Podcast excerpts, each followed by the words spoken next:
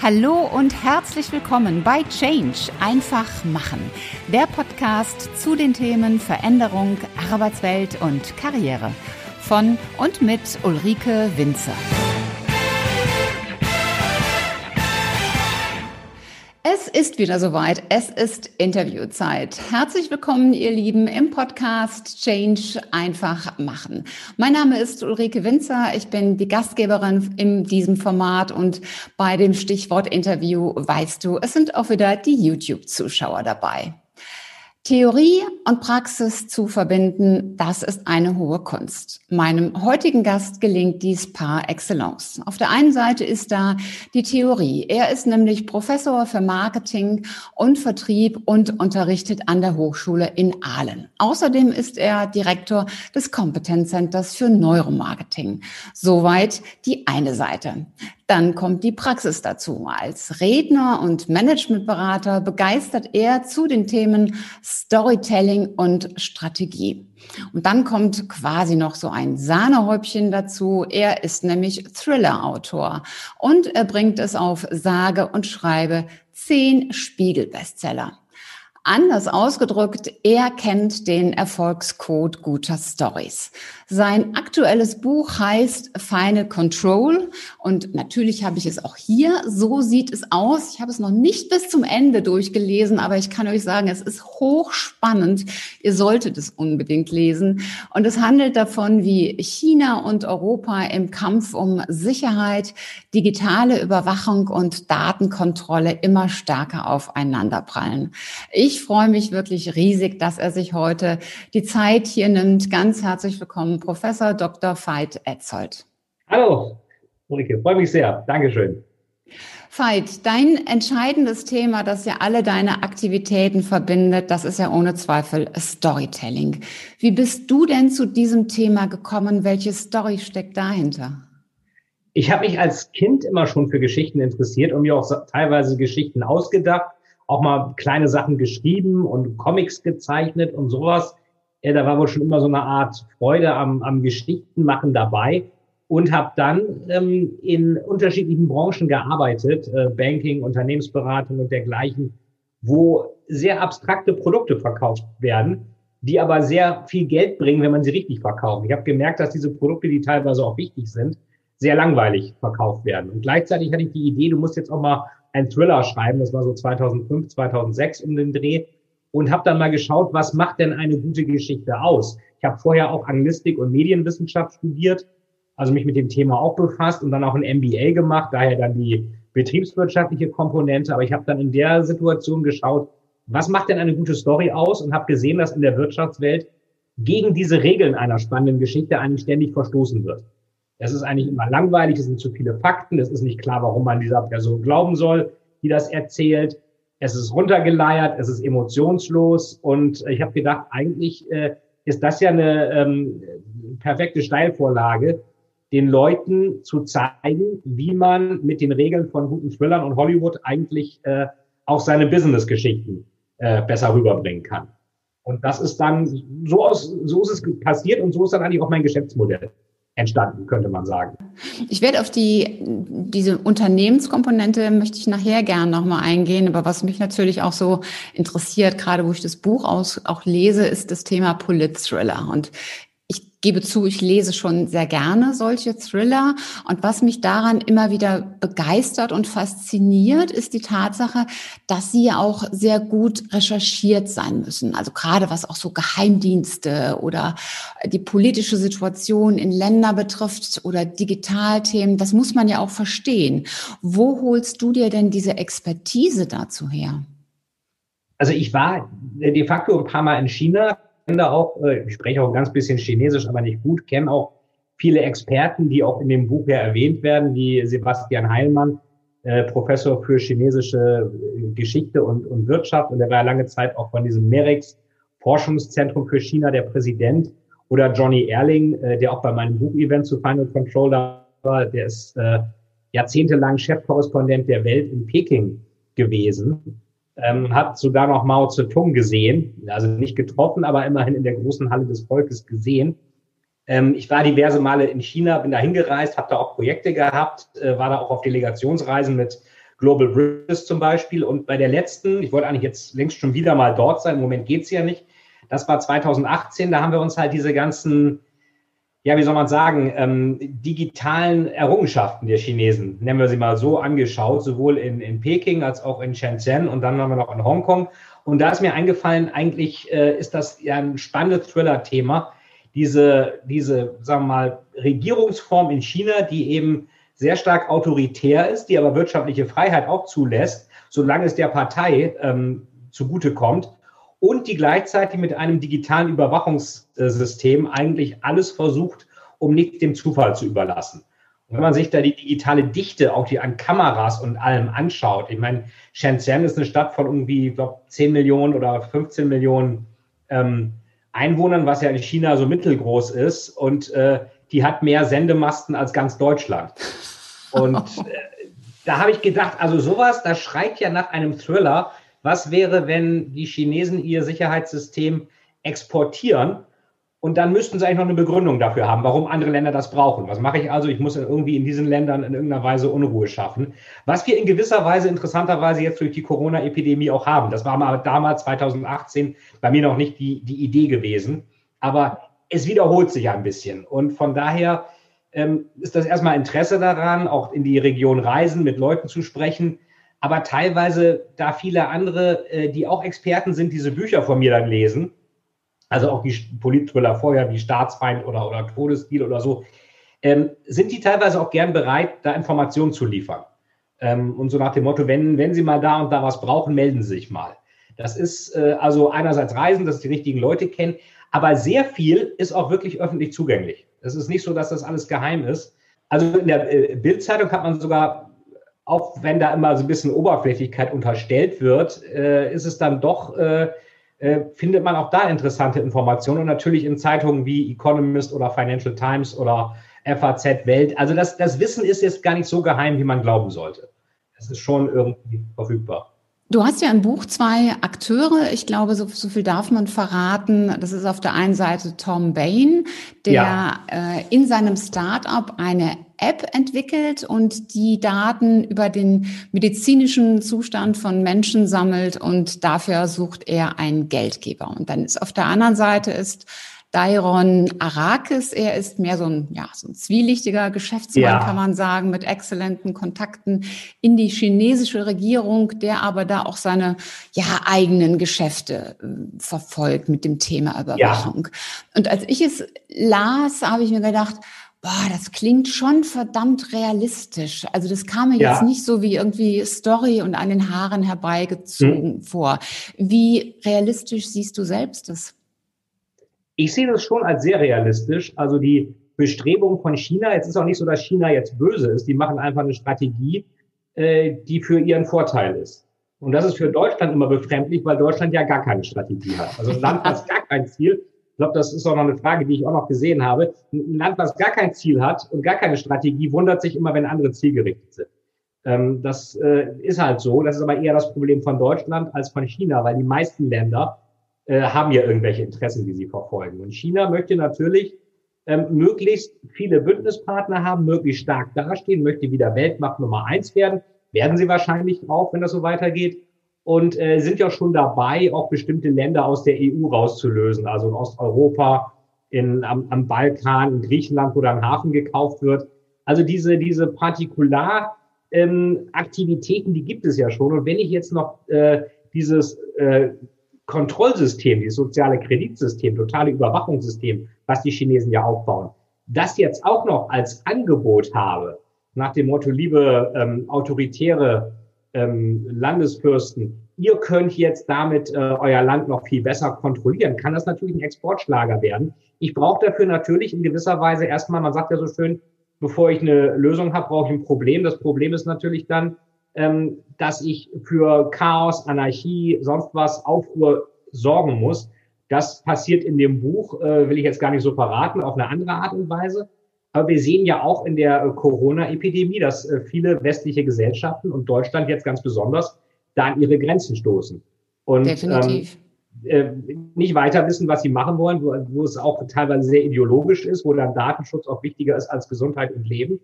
Und äh, wo man sagen muss, die Chinesen haben das zwar sehr brachial gelöst, aber auch sehr schnell. Und äh, reisen jetzt wieder fröhlich vom Neujahr zum Neujahrsfest durch die Gegend und da sind Konzerte und alles. Also denen geht's wieder gut. Insofern kann man natürlich schon sagen, war das vielleicht eine Verschwörung der Chinesen mit Corona, dass sie das absichtlich gemacht haben, um ähm, äh, die Welt zurückzuwerfen und selber einen Vorsprung zu haben. Ähm, das wird aber von Experten, auch wenn das verschwörungsmäßig sogar nachvollziehbar klingen könnte, also ich habe da mit Experten gesprochen, die sagen, nein, das, dafür haben die Chinesen auch selber zu sehr an Corona gelitten. Äh, das ist nicht der Fall. Aber es hat ihnen am Ende wahrscheinlich sogar geopolitisch mehr geholfen als geschadet, so traurig das klingt. Ja, ähm, ich meine, was ja auffällt, ist, dass, und es kam gerade auch schon durch, dass, dass China ja eine sehr klare Strategie mhm. und Vision hat. Also es gibt dieses, äh, diesen Slogan Made in China 2025 ja. und dann diese Bestrebung im Jahr 2049, also wenn das hundertste Jubiläum der kommunistischen Machtübernahme ansteht, dass China die führende Industrienation der Welt sein will. Das ja. ist ja eine klare Vision und man kann ja auch ja. sagen, die Amerikaner hatten ja auch eine ne, mit Trump, America First.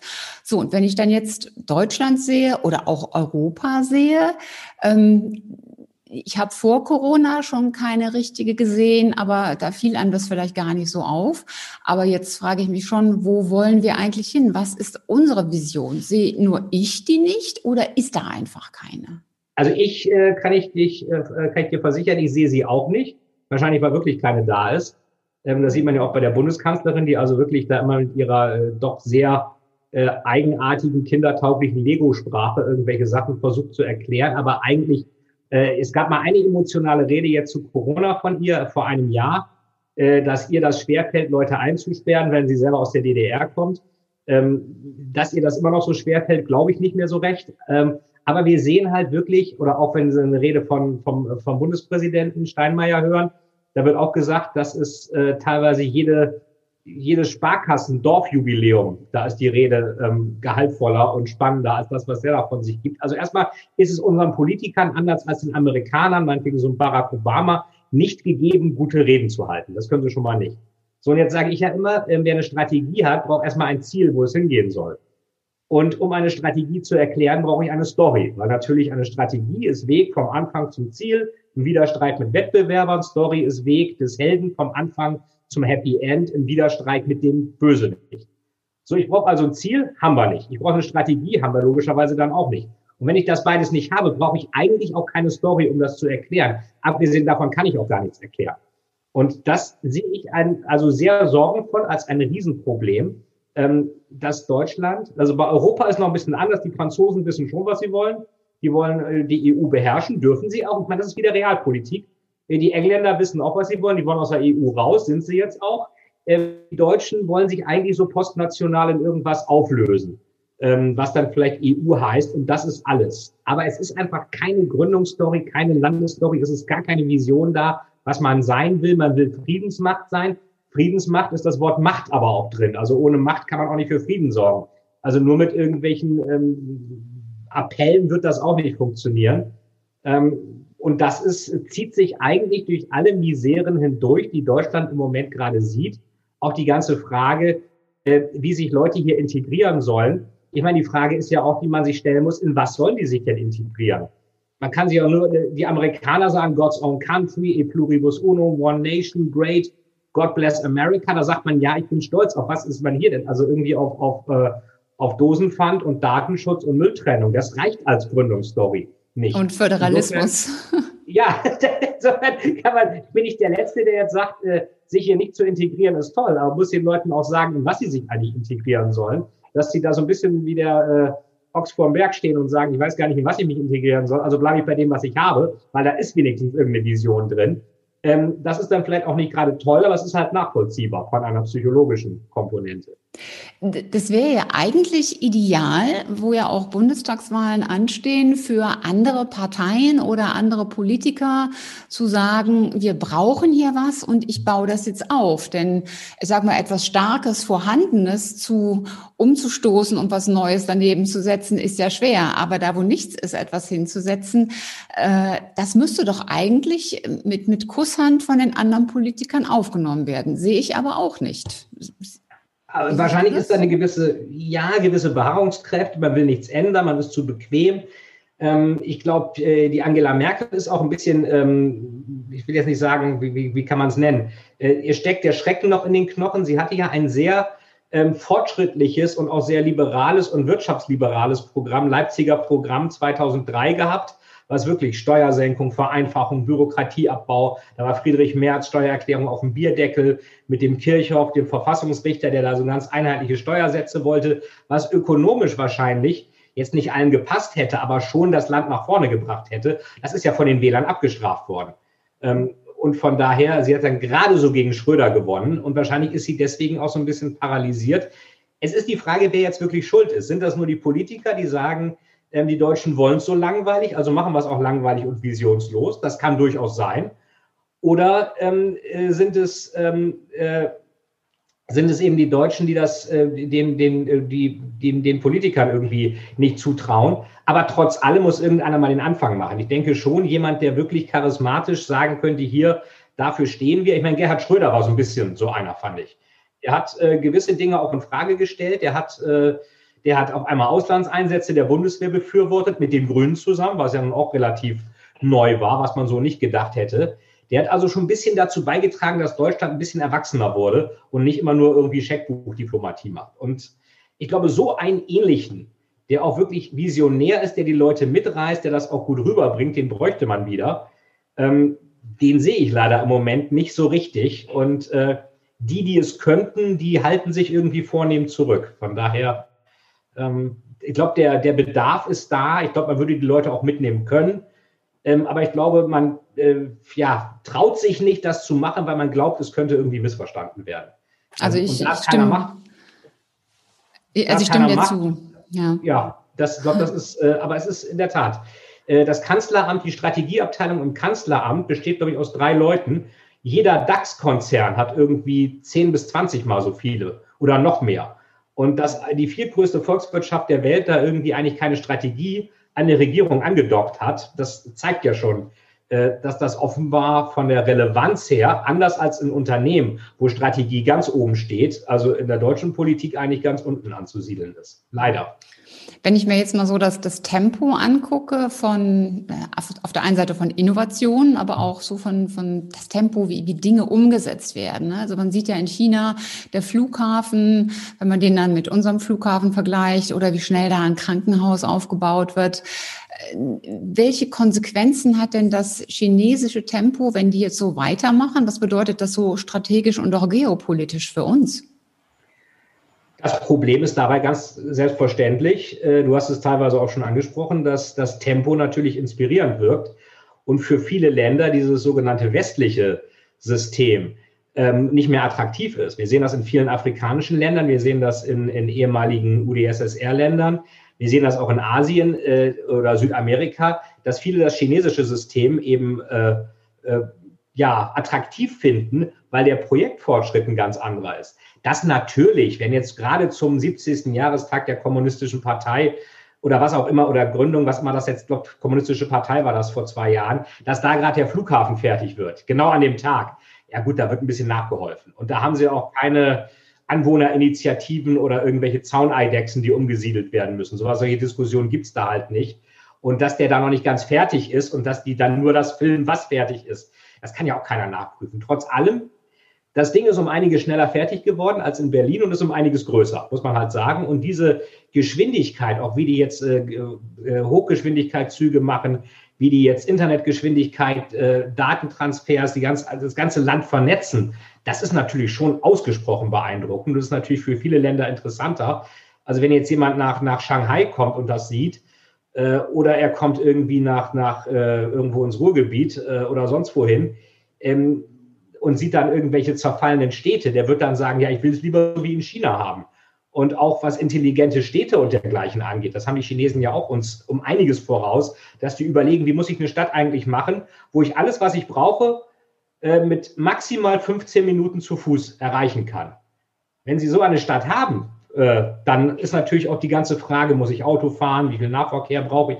Das ist dann auch alles erledigt und das wird natürlich durch intelligente Datenanalysen und dergleichen möglich gemacht, Bewegungsmuster, was hier gar nicht geht, weil der Datenschutz das verhindert. Also gerade Deutschland steht sich auch unglaublich selbst im Weg und ist ideologisch von irgendetwas hörig, wobei mir nicht ganz klar ist, vor wem sind sie da eigentlich hörig, weil es gibt ja keine höhere Macht, die den Deutschen sagt, ihr müsst den Datenschutz über alles stellen, selbst über Gesundheit und Leben. Also ich kenne niemanden, außer die Datenschützer vielleicht, aber das ist ein Riesenproblem, dass sich diese unglaublich lähmende Bürokratie hier mittlerweile zu einem, ich würde sagen, gravierenden Standortnachteil auch entwickelt und der westliche Weg ähm, natürlich für andere Länder, gar nicht mal nur was Deutschland angeht, aber auch die USA, wo da Leute das Kapitol stürmen. Da sagen die Chinesen, die reiben sich die Hände und sagen, ja, wollt ihr sowas? Wollt ihr, dass euer Palast gestürmt wird? Also mit unserem System passiert das nicht, mit unserer Überwachung passiert das auch nicht. Also ich glaube, das chinesische Modell wird, und das ist ja ein Final Control ein bisschen äh, angedacht schon,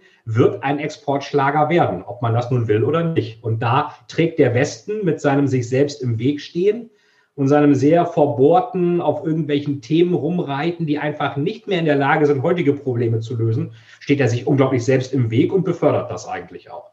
Was könnten wir denn tun, um das aufzubrechen?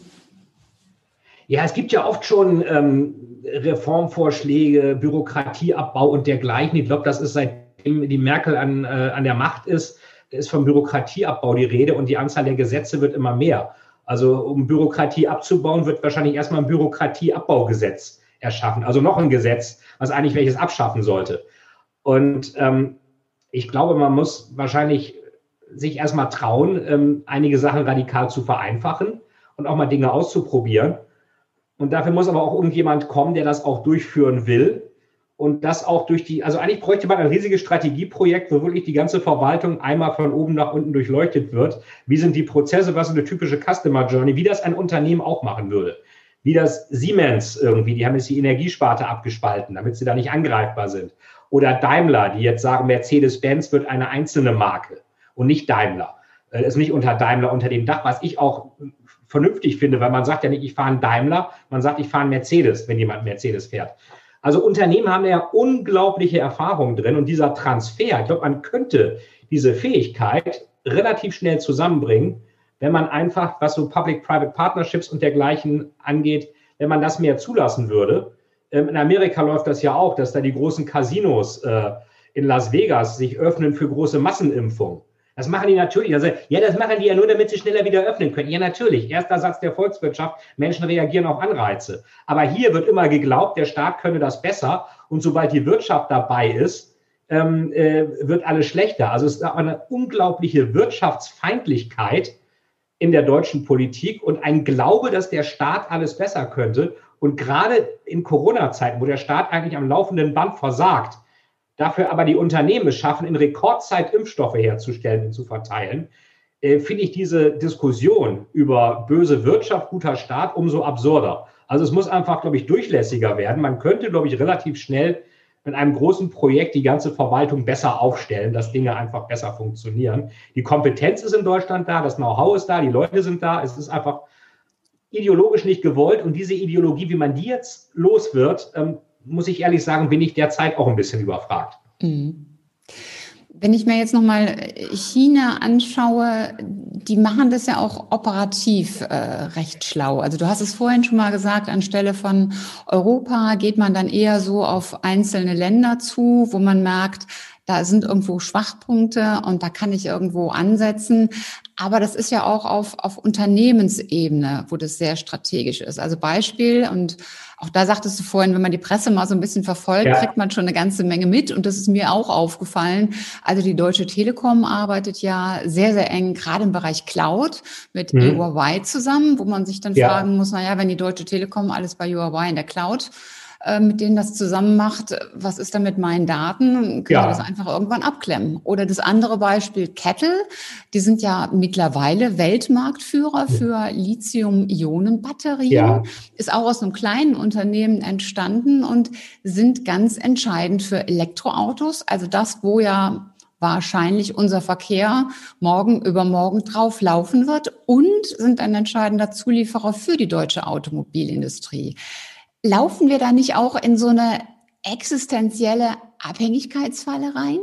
Ja, das sehen wir ja schon. Als der Maskenmangel war, war man von China abhängig. Und jetzt ist es de facto wirklich so, dass einige deutsche Masken einfach qualitativ hochwertiger waren als die aus China. Aber natürlich, das ist wieder diese Ideologie, äh, die dann auch so die Ökologie als, als, als, als Tarnung nimmt, dass man am liebsten alle Unternehmen hier vergraulen will. Keine Pharmaunternehmen, keine Gentechnik, Atomenergie sowieso nicht, ähm, irgendwelche anderen Geschichten. Also dieses Not in my backyard, es darf eigentlich gar nichts irgendwo da sein. Ja, wo geht's dann hin? Nach China. Ich glaube, viele Dinge werden mittlerweile nur noch in China hergestellt. Ich hatte vor kurzem einen Workshop für ein Unternehmen, ähm, die äh, so Gewirke herstellen. Also das sind, das sind so Bezüge in Autos äh, und diese, diese, diese Kaschierung und dergleichen. Und jedes Kleidungsstück, was in irgendeiner Weise gefärbt wurde, haben die gesagt, wurde in China gefärbt. Also es gibt, außerhalb Chinas gibt es eigentlich keine Kompetenz mehr, Kleidungsstücke einzufärben. So absurd das klingt, konnte ich mir eigentlich auch nicht vorstellen. Aber natürlich, die Chinesen übernehmen das alles und sind da, dadurch machen sie natürlich die Welt von anderen abhängig. Das wird ja auch mittlerweile in, in, in Serien, House of Cards und so, wird auch diese Abhängigkeit von seltenen Erden thematisiert. Und äh, ab früher noch ähm, wirklich so, so in Deutschland auch vom äh, BDI, also Deutsche Industrie und Politik zusammen, gab es so Rohstoffsicherheitszirkel und dergleichen, wie man Versorgungslinien schützen kann. Und das ist ja irgendwie mittlerweile, ist es den Leuten also komplett egal. Äh, Deutschland möchte sich offenbar maximal abhängig machen von anderen. Äh, deswegen sieht man auch diese Verzweiflung, mit der an dieser Nord Stream-Plattform, dieser, dieser Verbindung da äh, und Putin und allem festgehalten wird, weil der auch den naivsten Politikern dämmert, irgendwann gehen hier die Lichter aus, wenn wir gar nichts mehr bekommen. Äh, weder, weder Gas oder Öl oder, oder, oder Strom oder was auch immer. Und ich halte das für hochgefährlich, also eine gewisse Kompetenz gar nicht mehr im Land zu haben. Ähm, und das, was Deutschland noch hat, Autoindustrie, dass da die Abrissbirne dann angelegt wird. Also da frage ich mich auch, was soll die Vision sein? Ein Land ohne Industrie, ein Land ohne Energie, ein Land ohne Strom, ein Land ohne Fortschritt, ohne Zivilisation. Ähm, das klingt jetzt ein bisschen sehr schwarzmalerisch, aber ich halte es durchaus für von den Chinesen für gewollt, dass sie die Welt abhängig machen. Klar, das erhöht ihren Status. Warum sollten sie es nicht machen? Und von den Deutschen sehr naiv, das, was sie wirklich gut können, ähm, zu vertreiben und äh, also aus dem Land zu vertreiben, nicht Vertrieb, also ähm, sondern äh, loszuwerden und sich auf diese Weise extrem abhängig von anderen Ressourcen zu machen. Also das sehe ich definitiv so. Jetzt haben wir, wenn wir ja nochmal in das Digitale gehen, haben die Amerikaner ja diese, diese GAFA, ja. ähm, Allianz, um das mal so auszudrücken, also Google, Amazon, Facebook und Apple. Ja. Und auf der anderen Seite haben die Chinesen die BAT. Front. Ja. Also Baidu, Alibaba und äh, Tencent, ja. die ja so ein bisschen den Gegenpol bilden. Und ja. dazwischen haben wir dann irgendwie, ja, Europa, Deutschland mit irgendwie einer gähnenden Leere. Sind wir da schon auf dem Abstiegsplatz oder und, und so weit, dass wir im Grunde so zwischen Not und Elend entscheiden müssen? Oder haben wir hier doch noch ähm, ja, ja einiges an Möglichkeiten, was vielleicht gar nicht so sichtbar ist. Also ich äh, kriege auch immer mit, dass wir viel, viele Uni oder viele, viele Startups haben. Wir mhm. haben Unicorns, die ja. auch was bewegen können. Ähm, sind die alle noch zu klein? Haben wir da noch Chancen? Ja, ich sehe es mittlerweile auch ein bisschen kritisch. Also es, es tut sich einiges, äh, aber ähm, was du auch sagtest äh, mit den mit den GAFA und mit den mit den mit den Bad. Also erstmal waren die GAFA da. Europa hatte nichts. Dann kamen die Chinesen mit den Bad, Baidu, Alibaba, Tencent. Europa hatte schon wieder nichts. Ähm, und die haben einfach jetzt ihre ganze Datenmacht dermaßen ausgebaut und Abhängigkeiten erschaffen und auch Skaleneffekte, wo es sehr schwierig wird, dagegen anzukommen. Also ich denke mal, bei jetzt äh, ein europäisches Google aufzubauen. Also kann man alles hinkriegen, aber glaube ich nicht so, wie es derzeit funktioniert. Die Amerikaner haben auch den Vorteil, dass sie alles in ihrem Heimatmarkt testen können und der ist riesig groß. Die Chinesen genauso. Der europäische Markt ist zwar insgesamt auch groß, aber alle sprechen verschiedene Sprachen. Keiner will umziehen. Die Gesetzgebung ist trotzdem überall unterschiedlich. Und es ist natürlich auch, was Risikokapital angeht, war vor kurzem gerade in der FAZ ein größerer Artikel, ich glaube, es sind äh, mehrere hundert Milliarden in den USA pro Jahr, die an Risikokapital in junge Firmen gesteckt werden. Und hier sind es, glaube ich, fünf Milliarden oder so, also ähm, ein Hundertstel. Äh, und ich bin nicht ganz sicher, ob die Zahlen jetzt genauso waren, aber es war in einer ähnlichen Relation. Das heißt, äh, auch die Investition in junge Unternehmen ist hier auch gewissermaßen verpönt. Sieht man schon am Begriff Risikokapital. Klingt ja schon mal negativ. Venture Capital. Venture ist ein bisschen Abenteuer. Abenteuerkapital Klingt ein bisschen positiv, finde ich. Und ähm, dann haben wir natürlich in Deutschland großen Glaube an Sparbuch, trotz Negativzinsen, finden sie alle toll. Großen Glaube an Lebensversicherung, großen Glaube an die Rente. Dann haben wir einen Finanzminister, Olaf Scholz, der stolz ist, dass er nie Aktien besessen hat. Ähm, da muss man auch nicht mehr lange nachfragen, wie dann sowas mit Wirecard und der BaFin passieren konnte. Denn jemand, der so blind gegenüber Aktien ist, natürlich merkt er diesen Betrug dann auch nicht. Ähm, und dann diese neuen Steuern auch für Termingeschäfte, die jetzt gemacht worden sind. Äh, das zeigt einfach, man will den Deutschen auch das letzte bisschen Aktienkultur jetzt trotz Trading-Apps und dergleichen austreiben. Und wo diese Kultur nicht ist, da ist auch kein großer Kapitalmarkt. Wir sehen das bei BioNTech zum Beispiel oder CureVac. Die sind an der Nasdaq gelistet, nicht in Deutschland. Also die Party ist und bleibt in den USA, vielleicht irgendwann auch nochmal in China, wobei das mit Kapitalverkehrskontrollen da ein bisschen schwieriger ist. Aber insgesamt ähm, ist hier einfach überhaupt keine Bereitschaft oder auch keine Bereitschaft gewollt, in Risikounternehmen oder junge Unternehmen zu investieren, in Aktien zu investieren, Aktien als Vermögensaufbau. Ich meine, da können wir uns auch noch monatelang drüber diskutieren. Das ist einfach nicht gewollt. Das ist, ähm, äh, wird verhindert. Das wird mit Gesetzen verhindert. Und das Resultat sehen wir. Ähm, wir haben zwar so ein paar Unicorns, also diese mehr als eine Milliarde schweren ähm, Start-ups. Das wäre bei einem Riesenmarkt wie der EU und Deutschland aber auch peinlich, wenn es gar keine gäbe aber die sind eben in keiner Weise vergleichbar mit denen aus den USA oder denen, die aus China äh, da jetzt äh, die Weltherrschaft anstreben. Und da sind wir wieder bei dem, bei dem Mindset. Also es ist einfach alles, was mit, mit positivem Risiko, unternehmerischen Aktivitäten, Business, irgendwelche Dinge, Dinge auch mal wagen, äh, die Kräfte des Marktes zuzulassen. Das wird eigentlich in Deutschland immer komplizierter, immer sozialistischer. Und die Rechnung dafür, die wird eigentlich immer länger. Also mhm ist, ich, ich bin langsam auch am Verzweifeln, aber ich glaube, es ist einfach diese, diese wirtschaftsfeindliche Kultur, die wir auch in Schulbüchern finden. Unternehmer sind immer böse, im Tatort ist immer der Unternehmer der Täter, sind immer grauenvoll und schrecklich und schlimm und ganz furchtbar. Es ist also eine in der viertgrößten Volkswirtschaft der Welt, die auch mal, die, glaube ich, letztes Jahr Exportweltmeister war, jetzt Exportvizeweltmeister, die also von der Wirtschaft auch mit anderen Ländern abhängig ist, wie niemand sonst, ist die Wirtschaft der größte Boomer, den man sich vorstellen kann. Und so krank sind wirklich nur die Deutschen, glaube ich. Das war eine spannende erste Halbzeit mit klaren, deutlichen Worten, die aber auch aufgezeigt haben, wie wichtig es ist, dass wir hinschauen, wo wir eigentlich stehen und dass wir uns Gedanken darüber machen, wo wir auch wirklich hinwollen. Im zweiten Teil des Interviews gehen wir dann stärker auf das Thema Storytelling ein und sprechen darüber, wie wichtig Storytelling für jeden Mitarbeiter im Unternehmen ist. Und deshalb solltest du auch bei der Fortsetzung unbedingt wieder mit dabei sein.